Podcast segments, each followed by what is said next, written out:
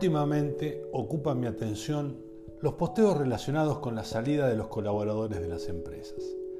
Me interesan sobremanera porque más allá de la corrección política que se advierte en casi todos los textos, es posible bucear entre líneas y en muchos casos encontrar un mensaje encriptado sobre los reales motivos. Con certeza, algún día deberás dejar tu empresa y hay que saber irse, aunque eso es una virtud que no todo el mundo posee. Muchas son las causas que indican cuándo llegó la hora de hacer las valijas para emigrar de una organización.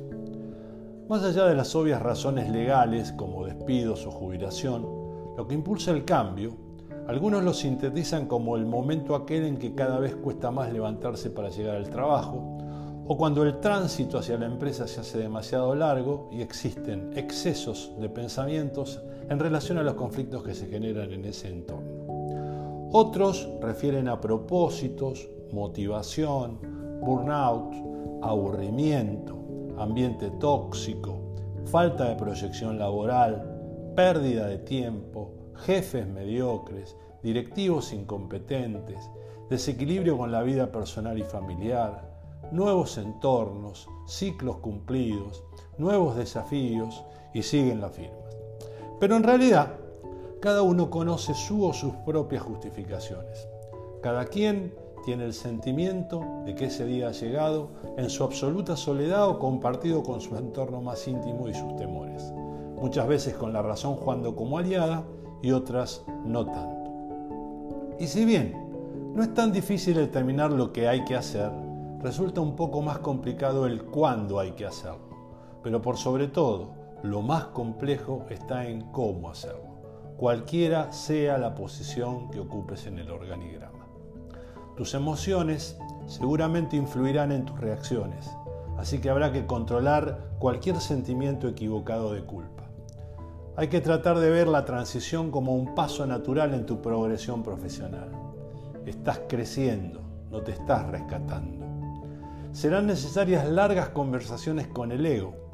Si bien sos importante para la compañía, no sos imprescindible y no todo se desmoronará sin vos.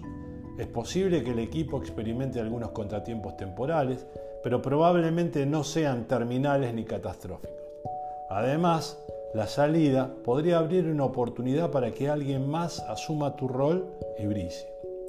Es imprescindible realizar a modo de balance el análisis objetivo de nuestra capacidad para sostener los compromisos que hemos tomado con nosotros mismos aquello de ser coherentes entre pensamiento, palabra y obra.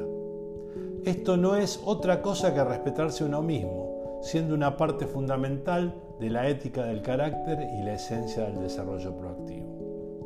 El ciclo de vida de las organizaciones tiene íntima relación con el tipo de funcionario que las conduce, y he sido testigo en innumerables oportunidades de asincronías, en el intento de asociar las parábolas de desarrollo profesional de un colaborador con la de la madurez de la cultura organizacional para contenerlo.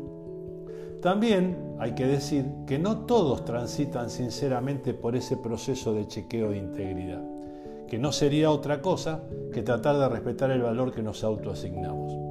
Lamentablemente, pude advertir con los años, y sobre todo en quienes ocupan posiciones en lo más alto de la pirámide, que la autopercepción de imprescindibilidad aumenta en proporción directa a la velocidad en que se les acerca la fecha del retiro, mientras probablemente su obsolescencia haya operado bastante antes. Tratar de dejar una empresa mejor que lo que le encontraste debiera ser un suficiente desafío de cualquier miembro de una entidad, independientemente del lugar en que te desempeñes. Hay que saber irse. Permanecer por el solo hecho de hacerlo carece de sentido. La antigüedad en un puesto, aunque se remunere, no necesariamente agrega valor, aunque muchas tradiciones empresariales parecieran considerarla sinónimo.